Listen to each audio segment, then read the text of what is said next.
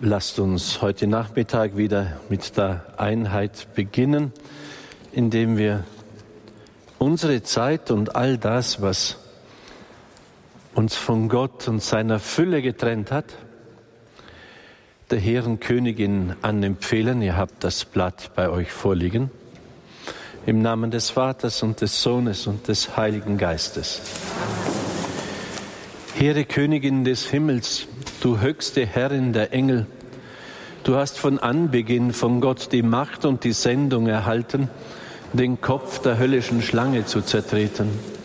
Wir bitten dich demütig, sende deine himmlischen Legionen, damit sie unter deinem Befehle und durch deine Macht die bösen Geister verfolgen sie überall bekämpfen, ihre Verwegenheit zu Schanden machen und sie in den Abgrund zurückstoßen. Erhabene Gottesmutter, schicke dein unüberwindliches Kriegsheer auch in den Kampf gegen die Sendlinge der Hölle unter den Menschen. Zerstöre die Pläne der Gottlosen und beschäme alle, die Übles wollen Erwirke ihnen die Gnade der Einsicht und der Bekehrung, auf dass sie dem dreieinigen Gott und dir die Ehre geben. Verhilf überall der Wahrheit und dem Rechte zum Siege. Mächtige Schutzfrau, durch deine flammenden Geister behüte auch auf der ganzen Erde deine Heiligtümer und Gnadenstätten. Bewache durch sie die Gotteshäuser, die heiligen Orte, Personen und Gegenstände, namentlich das allerheiligste Altarsakrament. Verhindere jede Entweihung und Zerstörung. Du unsere Zuflucht, unsere liebe Frau, wir bitten dich vertrauensvoll darum. Du vermagst es ja mit Leichtigkeit. Die Engel, deine Diener, sind jeden Augenblick deines Winkes gewärtig und brennen vor Verlangen, ihn zu erfüllen. Himmlische Mutter, beschütze endlich Wohnungen vor allen Nachstellungen der sichtbaren und unsichtbaren Feinde. Lass deine heiligen Engel darin walten und Ergebung, Frieden und die Freude des Heiligen Geistes in ihnen herrschen. Wer ist wie Gott? Wer ist wie du, Maria? Und Besiegerin des Satans, o gute und zärtliche Mutter Maria, du makellose Braut des Königs der reinen Geister, in dessen Angesicht sie zu schauen verlangen. Du wirst immer unsere Liebe und Hoffnung, unser Schutz und Ruhm bleiben. Heiliger Erzengel Michael, heilige Engel und Erzengel, verteidigt uns, beschützet uns. Amen. Wir bitten auch noch den Heiligen Geist um seine Hilfe und Gegenwart in dem Gebet, das ebenfalls auf diesem Blatt zu finden ist. Komm, Heiliger Geist, heilige uns. Erfülle unsere Herzen mit brennender Sehnsucht nach der Wahrheit, dem Weg und dem vollen Leben Entzünde in uns dein Feuer, dass wir selber davon zum Lichte werden, das leuchtet und wärmt und tröstet. Lass unsere schwerfälligen Zungen Worte finden, die uns von deiner Schönheit sprechen. Schaffe uns neu, Menschen der Liebe werden, deine heiligen, sichtbare Worte Gottes dann werden wir das Antlitz der Erde erneuern und alles wird neu geschaffen. Und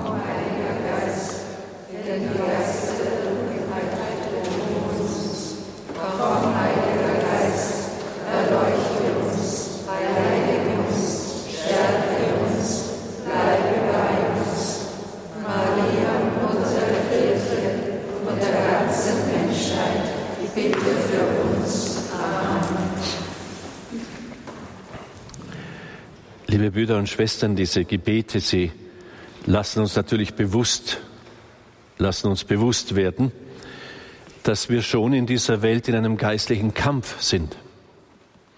Und es ist letztlich ein Kampf um die Wahrheit, um das Licht der Wahrheit. Stellt euch Ostern vor, Osternacht. Wir tragen in eine dunkle Kirche herein das Osterlicht, das wir am Feuer, das wir gesegnet haben, entzündet haben.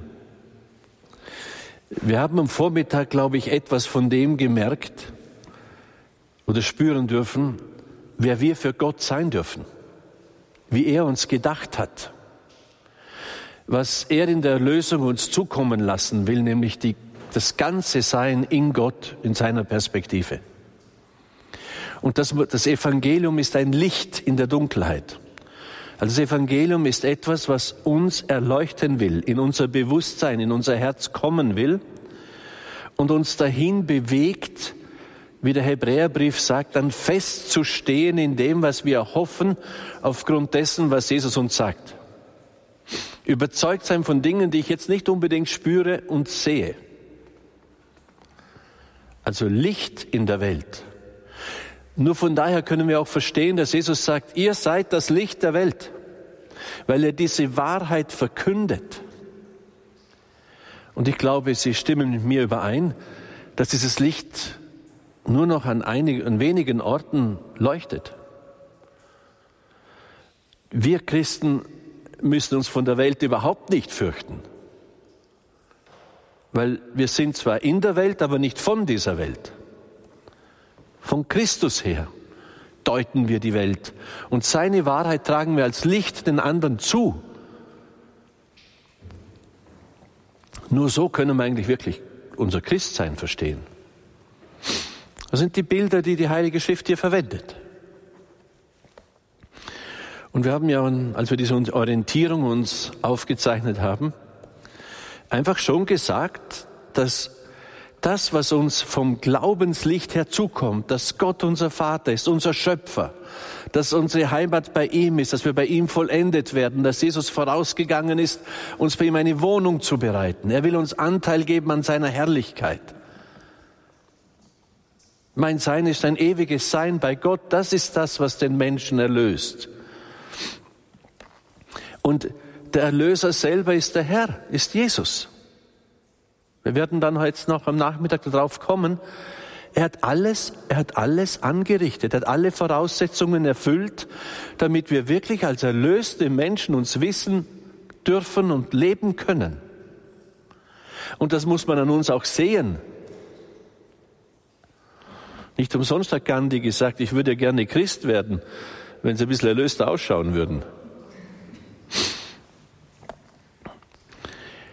Und, und, und das tun wir. Ich habe es am Ende des Vortrages, das haben die Zuhörer und Seher nicht mehr mitbekommen. Ich habe gesagt, wisst ihr, wenn wir uns, was wir am Vormittag getan haben, so das Defizitäre ein wenig anschauen, was sind die Ursachen für die Verletzungen, für die Sünde, wo, wo trifft es uns? Und da haben wir einige, einige Beispiele genannt. Ich habe Ihnen dann gesagt, wenn das, die Psychologie oder auch diese Dinge, die wir erwägen, die können uns helfen, eine Diagnose zu erstellen, eine Anamnese. Ja? Wir können nachspüren, wie hat das bei uns gewirkt und ich sage mal, wo ist der Erlösungsbedarf? Aber diese Verletzungen, die so früh dann eingesetzt haben, wir haben einige Beispiele gesagt, ich bin nicht erwartet worden, nicht gewollt worden, man hat versucht, mich abzutreiben, was auch immer, oder zumindest überlegt. Das können wir mit menschlichen, psychologischen Mitteln nicht heilen. Wir können die Dinge sehen, wir können sagen, ich lebe halt jetzt damit und ich versuche, das ein bisschen zu kultivieren, dass ich den anderen nicht so furchtbar auf die Nerven gehe. Aber Heilung in der Wurzel kann nur der Geist Gottes. Das ist ein, ein Werk des Heiligen Geistes. Darum, wenn ich diese Dinge so beschreibe, dann will ich euch nicht einen Druck machen, ihr müsst jetzt heil werden, damit ihr als Christen strahlt sondern geht es mir eher darum zu sagen, Heiland, ich bin doch nicht heil. Hier bin ich. Ich brauche einen Erlöser und das bist du. Das glaube ich und jetzt komme ich. Eher in diese Richtung. Gut. Und das ist umkämpft in dieser Welt. Oder der Teufel ist der Lügner. Der versucht uns diese Wahrheit zu verstellen, dass Gott mich unendlich liebt. Er versucht zu verhindern, dass ich im Glauben Erlösung annehme. Er versucht zu verhindern, dass ich Tempel Gottes bin, dass ich mir dieser Würde bewusst bin. Ich bin Erbe von Himmel und Erde in Ewigkeit. Der Bill Gates ist ein armer Schlucker, wenn er nichts glaubt. Verglichen mit mir.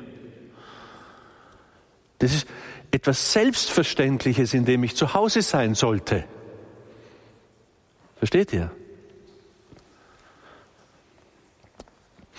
Jetzt, wir sind da hineingegangen, haben einige von diesen 27 äh, Organen, die Ivancic benennt, haben wir uns angeschaut. Wir haben gesehen, dass es den Akt der Sünde gibt, diese freiwillige Entscheidung des Menschen gegen die Ordnung Gottes, die er kennt durch die Verkündigung. Da können wir jetzt auch noch viel dazu sagen. Äh, oder gegen den Nächsten, wo ich einfach die Ordnung Gottes verletze, freiwillig, das erzeugt Schuld. Die Schuld hat Rückwirkungen auf diese geistigen Organe. Und wir haben schon hingeschaut auf das auf eine Wirkweise des Bösen, dass er nämlich äh, in uns Verletzungen generiert, dass er uns Beleidigungen zukommen lässt über Menschen, die er da verwenden kann. Äh, und haben das ein bisschen ausgefaltet im, am Vormittag. Jetzt kommen wir auf die dritte Wirkweise. Die Habsucht und die Begierde, man könnte sie natürlich auch der Sünde zuordnen, aber es ist alles ungeordnete Streben nach Gütern. Letztlich eine Sünde gegen das erste Gebot. Gott hat uns gesagt, du sollst den Herrn, deinen Gott lieben, mit ganzem Herzen, mit ganzer Seele, mit all deiner Kraft. Und er hat uns zur Krone der Schöpfung gemacht, hat alles geschaffen zu unserer Freude. Und hat uns das auch überlassen. Die Gefahr besteht jetzt darin, dass wir dieses Gut diese Güter, und die heißen ja nicht umsonst Güter, dass wir sie ungeordnet erstreben. Also dass ich meine, dass diese Güter oder dieses Gut oder ein Gut für mich so wichtig ist, dass meine Glückseligkeit von dem Gut abhängt. Und das ist wieder eine Lüge. Die Güter sind dazu da, uns das Leben zu bereichern.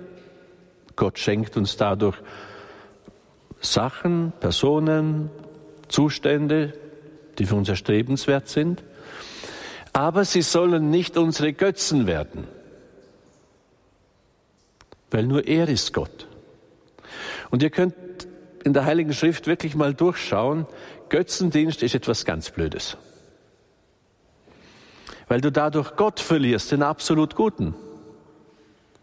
Und weil du dich als Krone der Schöpfung abhängig machst von einem minderwertigen Gut dir gegenüber, nicht? Also du bist ja der Herr der Schöpfung.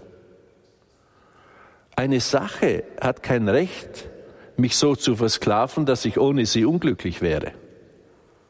Könnt ihr mir folgen vom Gedanken her? Es ist großartig, wenn ich in diesem Haus hier sein darf und wenn ich hier zu Füßen der Mutter Gottes meinen Dienst verrichten darf. Aber mein Ober hat auch die Freiheit zu mir zu sagen, ich möchte gerne, dass du nach Sibirien gehst und dort Mission machst. Und dann sollte ich frei genug sein zu sagen, danke Mutter Gottes, es war großartig bei dir, bitte geh jetzt mit mir nach Sibirien, weil jetzt müssen wir wieder was aufbauen, wir zwei. Oder? Freiheit. Merkt ihr, was Freiheit ist? Und dieses ungeordnete Gebundensein an Güter, an Menschen, an Wunschvorstellungen sind eigentlich immer Sünden gegen das erste Gebot und sie versklaven uns. Das kannst du mal nachdenken. Wenn mein Kind sich nicht so aufführt, wie ich es gerne hätte.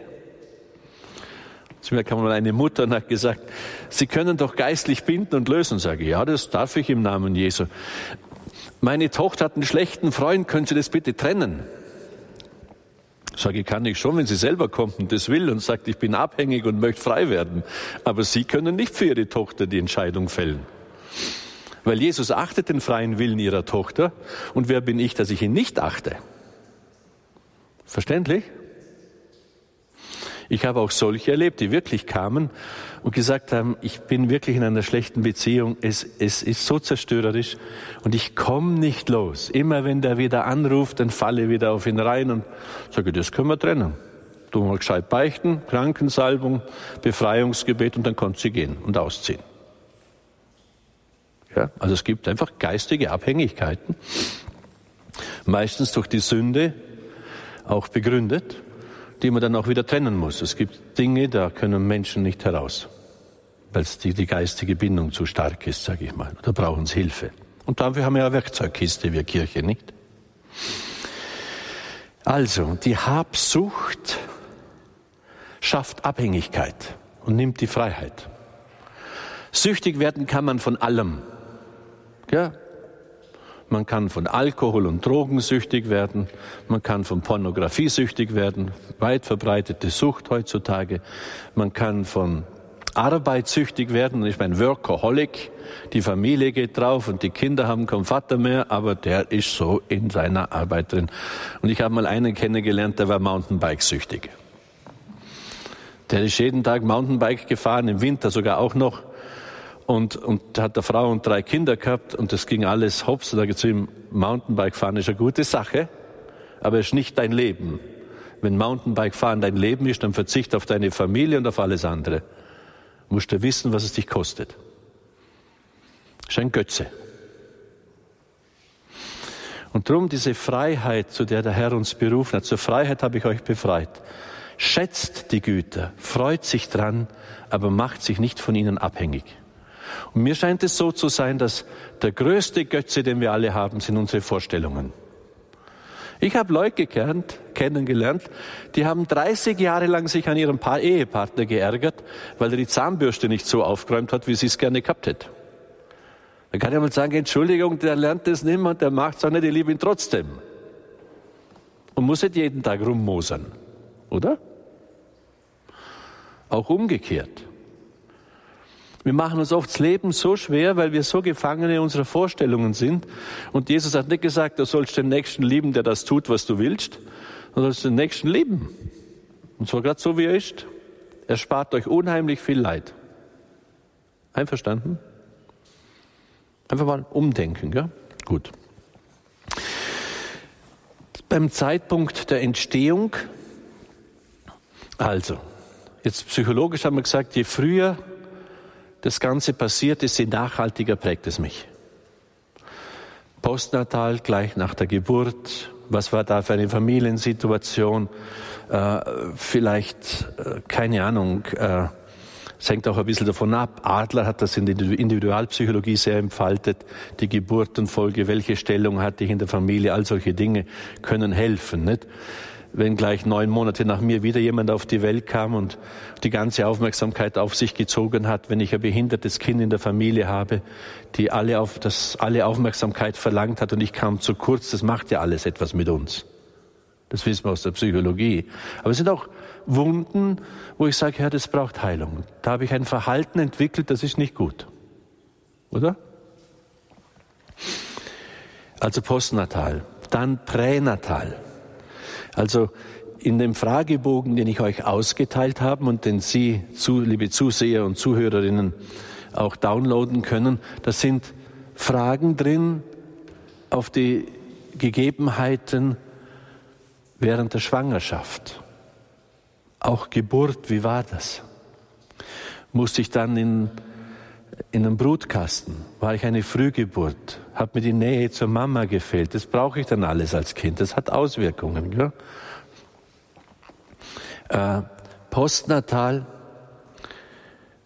wie, wie war das dann? In was für eine Familiensituation bin ich gekommen? Wisst ihr, das ist ja schon ein Unterschied, ob jemand jetzt schwanger wird und nicht damit rechnet, in dem One-Night-Stand, in dem sie sich, auf den sie sich eingelassen hat, sie kennt den überhaupt nicht, weiß nicht, ob man mit dem was anfangen kann oder nicht. Das ist ja ungeheure Unsicherheit. Für die Mutter dann auch, wie mache ich das mit der Arbeit? Habe ich irgendwo ein Nest? Wo komme ich hin? Und wenn das alles in Frage stellt, dann hat das Kind einfach wenig Platz und wenig Aufmerksamkeit, weil einfach Not und Ängste und Sachen da sind. Aber dann hat das Kind nicht dieses Nest, das es eigentlich braucht, um gut heranzuwachsen. Wie war das bei dir? Jetzt schauen wir es mal in Ruhe an.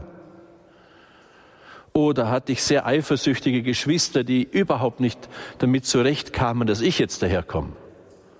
Mich vom Tisch runtergeschmissen haben oder solche Sachen.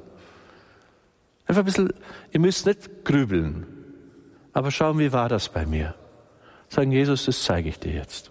Du bist mein Erlöser. Und dann gibt es noch dieses Thema präkonzeptionell, habe ich hier geschrieben. Also Belastungen, die da sind, noch bevor ich überhaupt empfangen worden bin. Also fragen, was kann denn das sein? Ein paar Beispiele. Ich hatte einen, mit einem Drogenabhängigen zu tun, der schwer heroinabhängig war. Er hat über 20 Mal versucht, auf Entzug zu gehen, hat es nie länger ausgehalten wie bis zum dritten Tag. Da haben wir ein bisschen geschaut, was da vorliegt. Der eine Großvater war Gestapo-Chef einer Kleinstadt und er wollte eigentlich, hat sich sehr dafür engagiert, dass behindertes Leben eliminiert wird. Hat also viele, die hat man ja auch dann noch umgebracht, nicht? Unwertes Leben. Und da kann man sich vorstellen, was da an Flüchen und Verwünschungen, an Unversöhntheiten diesen Gestapo-Menschen getroffen haben. Seine Frau war extrem hitlerisch und der andere Großvater war SS-Sturmbahnführer und auch ganz in der Nazi-Ideologie verhaftet. Haben wir Folgendes gemacht. Die Mutter von ihm, die war doch recht zugänglich für Glaubensdinge und nach einigen Katechesen habe ich sie eingeladen, mal in die Beichte zu kommen und einfach Jesus in der Beichte zu bitten, dass all das Ungesühnte und Belastete aus früheren Generationen, sie möchte es als Wunsch mit in ihre Beichte nehmen. Haben wir sie losgesprochen und hier kann der Priester nicht, ich kann nicht Tote lossprechen, das gibt das Sakrament nicht her, ich kann nur Lebenden ein Sakrament spenden, aber ich kann sagen, Jesus, so wie du es schenken willst zum Zeitpunkt des Todes dieser Leute, nehmen wir sie mit hinein in diese Beichte und bitten auch um Versöhnung. Dann haben wir mal alles, was alle Verstorbenen von der Familie abgetrennt in der Binde- und Lösegewalt der Kirche und sie an Jesus Christus verwiesen, der allein der Herr ist über Leben und Tod. Und ihnen untersagt, dass sie lebende Menschen be belasten dürfen. Dann haben wir mit diesem jungen Mann, der hat selber gebeichtet, hat die Krankensalbung bekommen, hat Befreiungs, wir haben ihn um Befreiung gebeten, weil Drogen oft auch mit Dämonie einhergehen, haben ihn freigesetzt, äh, für ihn gebetet, im Fürbittgebet. Er ging auf Entzug und ist die ganzen drei Monate geblieben. Das sind geistige Abhängigkeiten, Lasten, die über die Generationen hereinkommen können. Das sind so Elemente, wie wenn Menschen ganz unversöhnt aus dem Leben gehen. Wenn, das, das kann als Last da sein wenn im okkulten Bereich man engagiert war. Also dieses Warzen wegbeten, all solche Sachen. Äh, ja, das sechste, siebte Buch äh, Mose, all solche Dinge, wo man in, in, in Spiritismus, Satanismus, solche Dinge involviert war, das kann weitergehen. Abtreibungen, Morde, Selbstmorde, also Blutschuld. Solche Dinge können als Last da sein. Wir werden heute Abend in, in der Sühnenacht, wir gehen ja dann hinein, wir haben um 6 Uhr die Vesper und dann ab halb sieben werden wir die heilige Messe feiern und heute werden wir ein erweitertes Schuldbekenntnis beten. Wir benennen alle möglichen Dinge, die unsere früheren Generationen belastet haben könnten und bringen sie dem Herrn, damit er uns davon erlöst. Erfahrungsgemäß kommt dann oft Menschen eine echte Entlastung zu, eine größere Freiheit, ein größeres Seelenlicht. Darum werden wir das heute Abend tun und dafür haben sie auch ihre Stammbäume ausgefüllt. Die legen wir alle mit auf den Altar und sagen, Jesus, für all diese Menschen stehen wir jetzt vor dir. Wir werden diese heilige Messe feiern. Wir werden dein Blut dem Vater bringen zur Entzündung unserer Generationen. Okay? Nun könnte man fragen, warum lässt Gott solche Dinge zu? Also hinzu kommen noch Verfluchungen, Verwünschungen, all solche Sachen, nicht? Äh,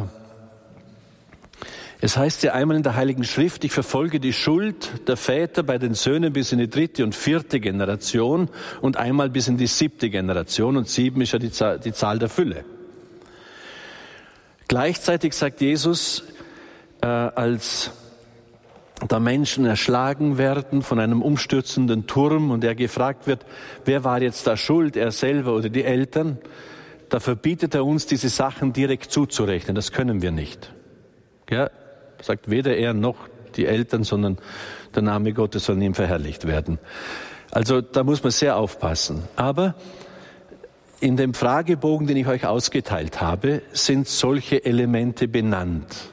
Und wenn ihr wisst, dass sie da sind, dann sagt einfach Jesus, jetzt komme ich zu dir und ich bitte dich in der Stellvertretung um Verzeihung und um Erlösung.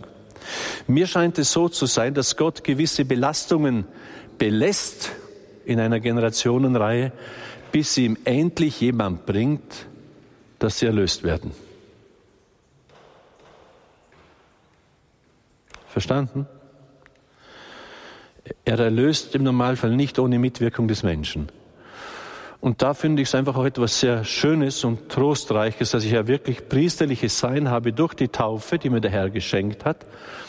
Und dass ich auch hier wieder ein Bild der heiligen Hildegard, die sieht, wenn immer die Kirche hinzutritt zum Erlösungsopfer, zur Feier des Erlösungsopfers, also der Eucharistie, wie das Kreuz über dem Altar erscheint, so sieht sie es in ihrer Vision, wie sich das Herz Jesu öffnet und sich ein Blutstrahl aus seinem Herzen ergießt und der teilt sich. Der eine Teil ergießt sich über die Braut, die vor dem Altar steht, das ist die Kirche, und reinigt sie. Und sie, der zweite Teil ergießt sich in den Kelch. Und Hildegard sagt dann, das ist die Brautgabe Gottes an seine Braut. Braut ist die Kirche, ist die Seele, das bin ich. Und ich kann mit dieser Brautgabe vor dem Vater erscheinen zur Erlösung und zur Entzündung der Welt.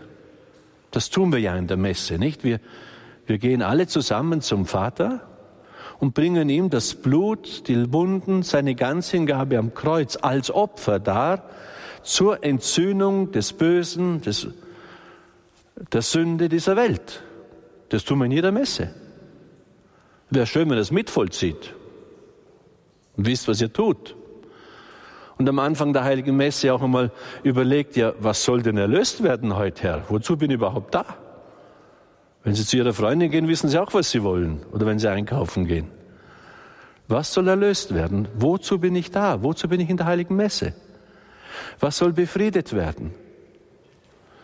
Das sollte mir vorher überlegen. Und dann stehe ich in dieser Sache vor ihm und sage, Vater, schau, jetzt komme ich wegen dem und dem und so weiter. Gut. Also es gibt Belastungen und gewisse Dinge werden Sie nicht lösen und zuordnen können, ohne dass Sie in diese Dimensionen vordringen. Die einfach der Erlösung bedürfen. Ich habe Dinge erlebt, wo beim Lieblingsenkel des Großvaters mit dem Tod des Großvaters der Enkel auf einmal völlig in Schwierigkeiten geraten ist.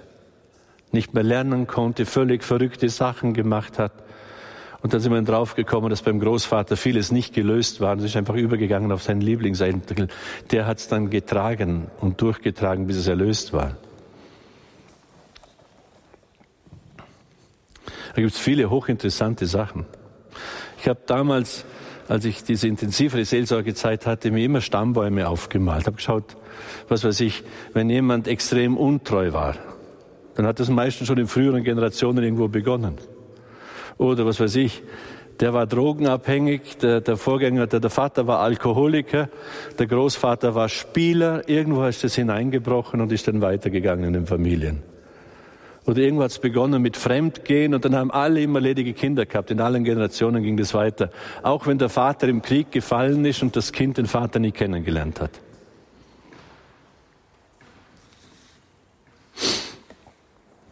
Gut, dann unterscheidet Ivancic noch die Art der Beeinträchtigung, die uns geistlicherweise verletzt haben kann. Narben haben wir alle, mehr oder weniger. Oder es waren nicht immer alle nett mit uns, also verletzt worden sind wir schon hin und wieder. Verletzungen haben auch die meisten. Wunde ist etwas, was aktuell mich noch in meiner Freiheit wirklich begrenzt und be behindert, was mich immer noch beeinträchtigt in meinem Verhalten. Dann gibt es eine geistige Krankheit, sagt er, und interessanterweise auch einen geistigen Tod. Auch solche Leute habe ich kennengelernt, die, die leben zwar noch in dieser Welt, aber sie haben eigentlich keine Hoffnung mehr. Das ist wirklich wie Vegetieren. Und da sagt Ivančić, für die muss man erst mal beten, dass sie merken, dass sie krank sind, bis sie sich selber wieder mit einsteigen können in den Heilungsprozess. Gut, wir haben noch 25 Minuten.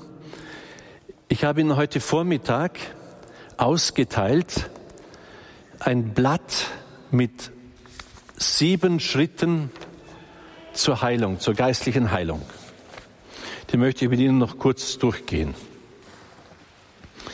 Und das kann ich Ihnen nur raten, wenn Sie Dinge anschauen, immer wieder diese Schritte in ihrer Abfolge nach, mit, also durchzugehen.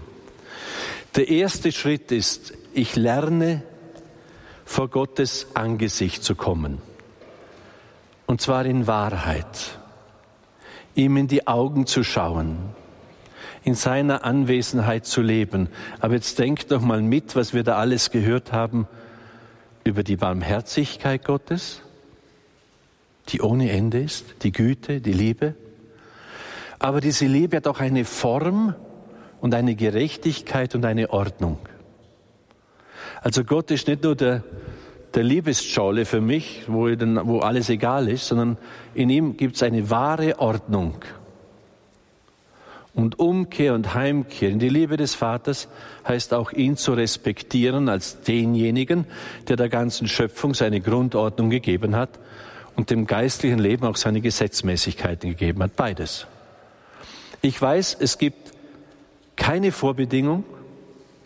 Der verlorene Sohn kann heimgehen zum Vater und der Vater wartet auf ihn und er freut sich auf ihn. Okay? Man muss sich den Himmel nicht verdienen, das können wir überhaupt nicht. Wir müssen nur umkehren, heimkehren. Vater, will zu dir. Und ich weiß, er ist unendlich gut. Er hat nur ein Ziel, mich zur rechten und ganzen Entfaltung meines Seins zu führen. Und der denkt dich zweifelsohne größer, wie du dich je gedacht hast. Und schöner und heiliger. Drum, da muss man ein bisschen hinschauen, gell? Lerne Gott in Wahrheit zu schauen, unendlich gut, abgrundtief barmherzig, als deinen Vater, der dich geschaffen hat, der dich liebt, der sich nach dir sehnt. Er sehnt sich danach, dass du zu ihm zurückkehrst in seine Wahrheit, zu deinem Gott, der dich werden lässt. Stelle dich einfach vor ihn hin sodass du ganz in seiner Gegenwart bist. Und schau nicht auf dich, sondern auf ihn einmal zuerst. Komm ihm nahe, lass dich von ihm umarmen. Freu dich über die Geborgenheit, die er schenkt. Lass dich von ihm bergen. Wenn du Gott gefunden hast, dann hast du alles. Er kann dir alles geben, was du brauchst. Bitte ihn aber auch von allen falschen Vorstellungen, dich zu befreien, dass du dir selbst, die du dir selbst über ihn gemacht hast oder über dich. Schau ihm in die Augen, sprich mit ihm, er versteht dich, er ist mächtig und groß, er hat dennoch Zeit für dich. Sag ihm alles, was du auf dem Herzen tragst, hast. Das muss man üben, Leute, das sind wir gar nicht so gewöhnt. Das ist der erste Schritt. Ich komme jetzt zu dir und du hast Freude an mir. Du hattest schon ewig lang Sehnsucht, dass ich dir jetzt echt vertrauend entgegengehe. Wie der verlorene Sohn der Heimkehr zum Vater. Dann der zweite Schritt. Oder denkt an Adrienne von Speyer, das habe ich euch gesagt, sie, die sich, also die dann katholisch geworden ist, einfach weil sie die Beichte als etwas erlebt hat, als, als ein, eine große Gabe Gottes, die sie so in der evangelischen Kirche nicht vorgefunden hat. Und sie sagt, erste, das erste Geschenk einer Beichte besteht darin, es darf alles ans Licht kommen. Es darf endlich alles so gewesen sein, wie es wirklich war. Ich muss nichts verschönern, ich muss nichts anders präsentieren. Ich darf mich dem stellen, was ist. Und so wird das, was war, kommt ans Licht und kann gut werden. In diesem Sinn, um Verzeihung bitten, alle Sünden, Fehler, Ängste, Bindungen, Süchte, Abhängigkeiten. Heiland, zeigt dir alles. Ich bin furchtbar eifersüchtig. Wenn mein Mann nur andere anschaut, dann flippe ich schon. Aber das zeige ich dir, weil es ist nicht gesund. Ich nerv ihn dadurch und helfe ihm nicht. Tausend andere Sachen.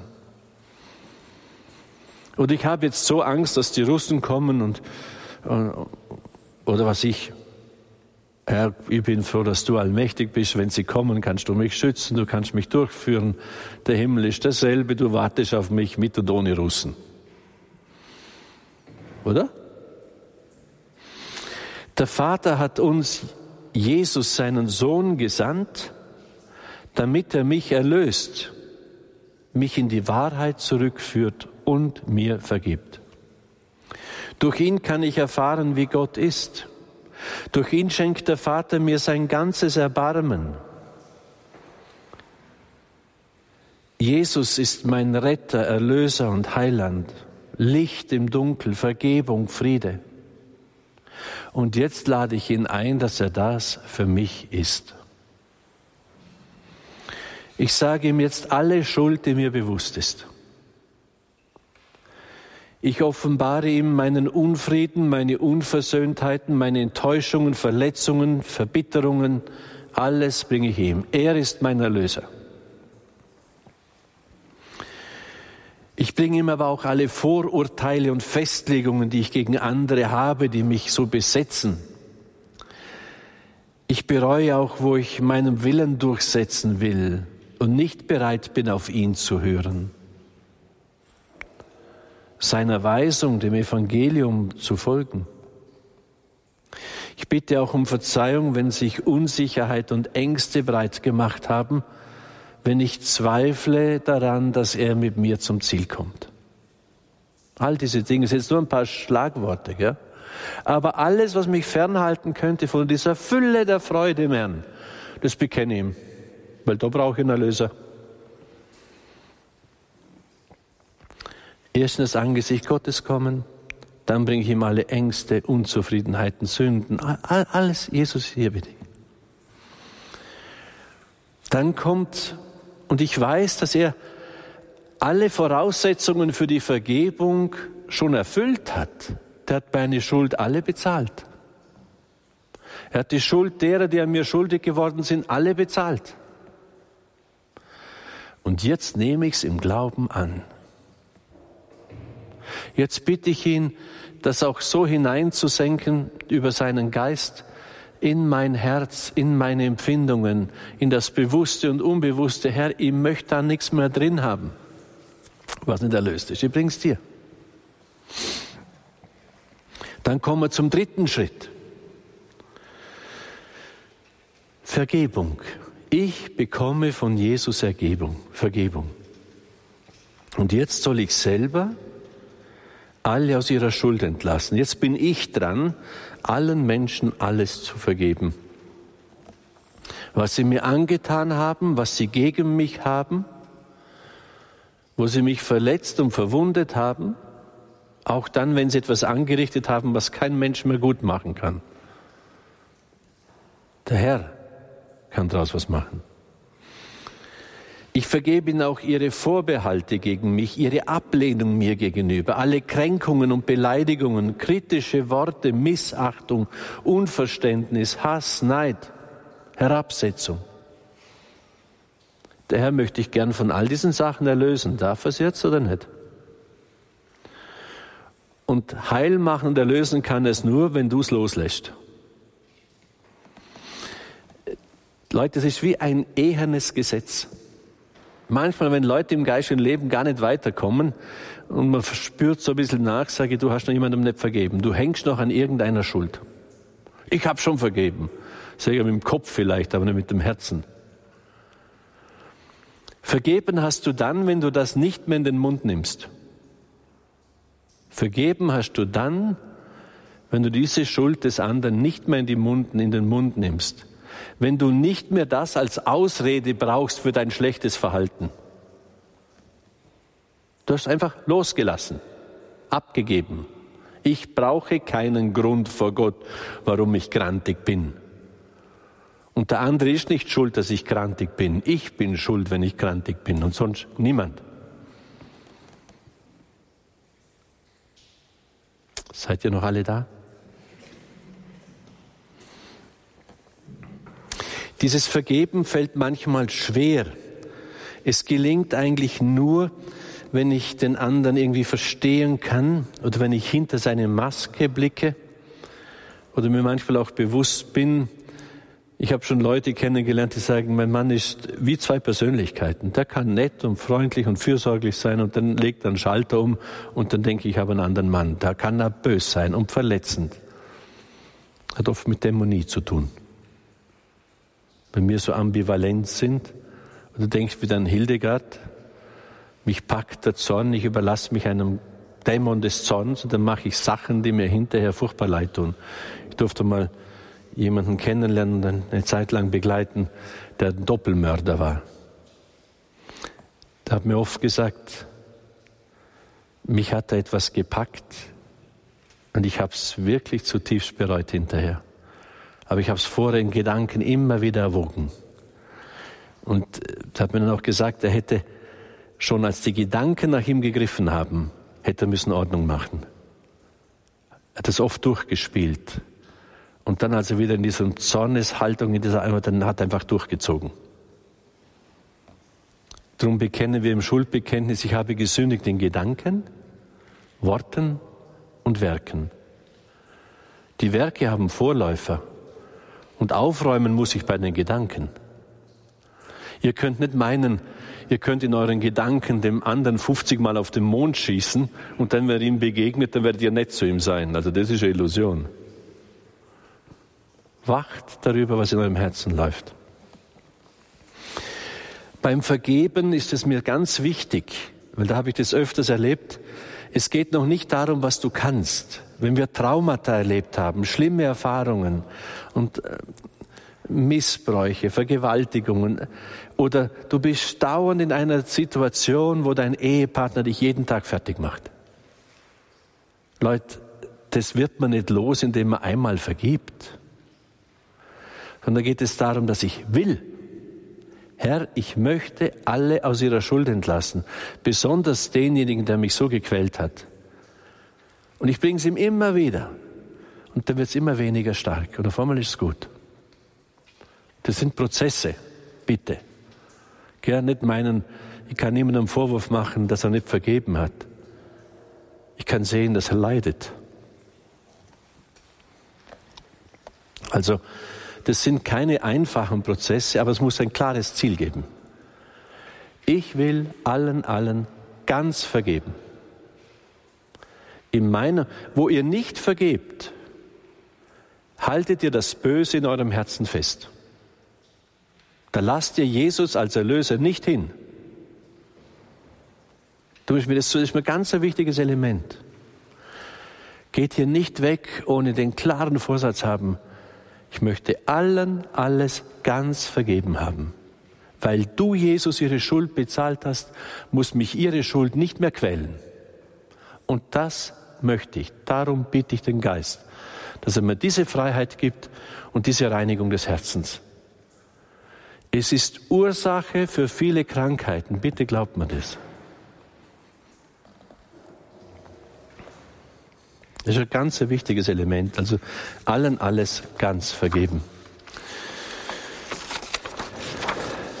Wir kommen, also ich, da müssen wir noch dazu sagen, manchmal muss man auch Gott vergeben. Und ich erzähle gerne das Beispiel, man muss sich auch manchmal selber vergeben. Ich durfte eine Frau kennenlernen, zu der hat ihr, ihr, ihr Vater hat sie zum Traualtar geführt und hat zu, ihm, zu ihr gesagt auf dem Weg zum Traualtar, sag bitte nein.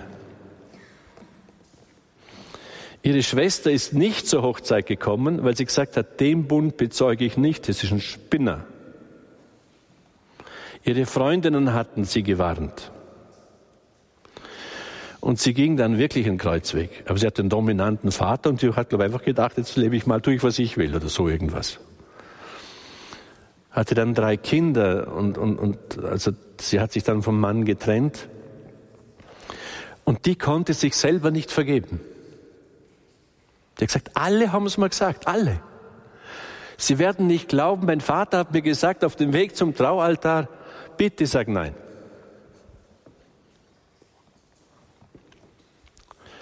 Da habe ich einen Stuhl genommen und gesagt, jetzt setz dich mal daher. Und jetzt sagst du, Jesus, ich war so verbohrt und so blöd, alle haben es mir gesagt und trotzdem habe ich es braucht. Könntest du mir bitte vergeben und hilf mir, dass ich mir selber vergeben kann und dass ich die jetzige Situation annehme, wie sie ist und ich da hineinlasse als Erlöser. Man muss sich vielleicht unter Umständen selber vergeben, denn man fällt manchmal Entscheidungen, die man ein Leben lang nicht mehr korrigieren kann. Oder? Und manchmal weiß man, es ist nicht richtig und tut es trotzdem. Also vergeben heißt Gott vergeben, unter Anführungszeichen, den anderen, sich selber, der eigenen Seele, vor allem jenen, die mit mir zusammenleben und denen ich begegne. Allen alles ganz vergeben, sie vollständig aus ihrer Schuld entlassen und den Herrn bitten, dass er ihnen keine Schuld anrechnet und sie segnet. Je, je mehr ihr das frei könnt, je freier seid ihr. Und da würde ich dann auch sagen, ich bete das oft den Leuten vor in einer Beichte oder in einem geistlichen Gespräch und darum zu bitten, Herr, erlöse diese Leute, die mir Böses getan haben, in meinem Herzen, in meinem Denken und in meinem Fühlen. Erlöse sie in mir, reinige mein Herz von aller Anklage, Urteilen, Verurteilen, Bitternis, Resignation, Entmutigung. Reinige mein Herz. Ich möchte ein reines Herz haben, das ich schauen und spüren kann, das dir vertraut und mit dir mitgeht. Das ist das Ziel. Da müsst ihr hin, wenn ihr Erlösung wollt. Und wenn sie nicht da ist, müsst ihr sagen, Jesus, das passt noch nicht. Wir kommen zum vierten Punkt. Das eigene Leben ohne Angst annehmen, ebenso die Welt und die, äh, die Umgebung. Ich nehme mein eigenes Leben an, wie es ist Gott hat es mir so gegeben, hat mich in diese Familie hineingeboren. Ich lebe in dieser Situation. Das kann ich gar nicht ändern. Jetzt mal vorerst. Ich will ihm vertrauen, will meine Gabe, mich erfahren als Gabe und Aufgabe. Und das will ich bejahen. Alles, was ich annehme, auch meine Mitmenschen, was ich sozusagen als mein Kreuz trage, wird mir zum Segen. Jesus sagt, wenn Wer nicht täglich sein Kreuz auf sich nimmt und mir nachfolgt, der kann nicht mein Jünger sein. Und liebe Leute, wie viele Menschen verlieren ihr Leben, weil sie dauernd unzufrieden sind mit dem, was ist? Und sich dauernd ausstrecken nach Dingen, die nicht sind. Das ist alles Illusion, ist alles Lüge, ist nicht Wahrheit. Anstatt ihr einfach sagt, oder Jesus enthält uns das Kreuz nicht vor in dieser Welt. Das merkst du spätestens beim Sterben. Aber er würde dir alle Erkenntnis schenken und alle Kraft, dieses Kreuz in Liebe zu tragen, dass es fruchtbar wird. Es hat mich jemand gefragt, oder die Frage ist zu mir hergebracht worden, ja, wie das ist mit dem Opfer. Damit etwas ein Opfer sein kann vor Gott und überhaupt, braucht es zwei Dinge. Die Oblatio und die Immolatio. Die Opfergesinnung und die Opfergabe. Wenn Jesus einfach nur gekreuzigt worden wäre, wäre es einfach nur ein Mord gewesen und sonst gar nichts. Kein Opfer. Jesus sagt aber, niemand nimmt mir dieses Leben. Ich gebe es freiwillig hin. Wir hören öfters bei Johannes, meine Zeit ist noch nicht gekommen, meine Zeit ist noch nicht gekommen. Er geht mitten durch die Verfolger in Nazareth hindurch, seine Zeit ist noch nicht da. Und als die Zeit da ist, geht er freiwillig nach Jerusalem und opfert sich für uns zu unserer Erlösung. Opfergesinnung. Und dann braucht es eine Opfergabe, eine Materie, die ich schenke. Er schenkt sein ganzes Leben. Also wenn ich ein Opfer bringen will, dann kann ich sagen, Herr, ich liebe ungeheuer Himbeermarmelade und sie steht jetzt auf meinem Frühstückstisch. Und ich habe so Lust auf Himbeermarmelade. Aber das schenke ich jetzt dir, damit, keine Ahnung, meine Nachbarin, die so böse ist, ein bisschen Entlastung kriegt. Und darum esse ich jetzt keine Himbeermarmelade. Die Opfermaterie ist die Himbeermarmelade und meine Gesinnung ist die Liebe, dass es meine Nachbarin besser kriegt und dafür bringe ich Gott ein Opfer und verbinde es womöglich noch mit seinem, seiner Lebenshingabe am Kreuz. Das ist Opfer. Einverstanden? Unser Gründer sagt, die viel fruchtbareren Opfer sind nicht die, die ich aktiv bringe, sondern die ich passiv bringe. Weil wenn man aktiv und sagt, ich bringe ein Opfer, ich nehme jetzt etwas und das gebe ich dir. Er sagt, nimm die Widrigkeiten deines Lebens, umarme sie mit wirklicher Liebe und sag einfach, mir geschehe. Und das trage aus Liebe. Das ist das fruchtbarste Opfer. Das hast du dir nicht selber ausgesucht, sondern das hat Gott dir angeboten. Findet ihr da was in eurem Leben? Hallo? Gut, dann lasst nicht zu, dass es nur lästig ist, sondern umarmt es mit Liebe und sagt, Jesus, da machen wir jetzt was drauf, draus. Ich hätte gern 30 Seelen aus meiner Verwandtschaft, die den Himmel erreichen. Dafür halte ich auch das lästige Geschwätz meines irgendwas aus, nicht? Stellt doch vor. Und ihr werdet merken, sobald ihr ins Ja geht, solange ihr diese Liebesbereitschaft habt, tut das alles nicht mehr so weh. Das Kreuz tut so lange weh, solange ich mich dagegen wehre. Sobald ich es annehme, Jesus sagt ja, mein, meine Last ist leicht und mein Joch drückt nicht. Ich habe dann manchmal gesagt, Jesus, das stimmt nicht. Das ist eine Lüge. Ich muss es dann zurücknehmen. Solange ich nicht annehme, solange ich dagegen rebelliere und mich auflehne, tut's echt weh. Das Wehren, das Murren, das Auflehnen, das tut weh. Und dann kommt meistens noch was dazu. Das Kreuz, das Passformkreuz, das er sich überlegt hat, das nimmst du nicht an. Und dafür hebst du ein anderes auf, das wirklich eckig ist und wehtut. Manche Kreuze hat nicht der liebe Gott für euch ausgesucht, ihr habt es selber ausgesucht. Wetten? Wir können uns auf die Suche machen. Drum dieses Maria, mir geschehe, mir werde, genauso wie du jetzt fügst, diese Hingabe im Moment, hat etwas sehr Erlösendes, Befreiendes. Wir müssen schnell durchziehen, wir müssen ja gleich beten. Also bitte lossagen, verzichten, also Moment, wo waren wir jetzt da? das eigene Leben so annehmen, wie es ist, ganz bejahen, dann lossagen, verzichten, widersagen, alles, was mich bindet, was Gottes Platz in meinem Herzen besetzt, wo die Gefahr besteht, dass es mich abhängig macht. Diese fünf Schritte muss ich erst mal machen, bevor ich sagen kann, Jesus, jetzt bin ich da, bitte erlöse mich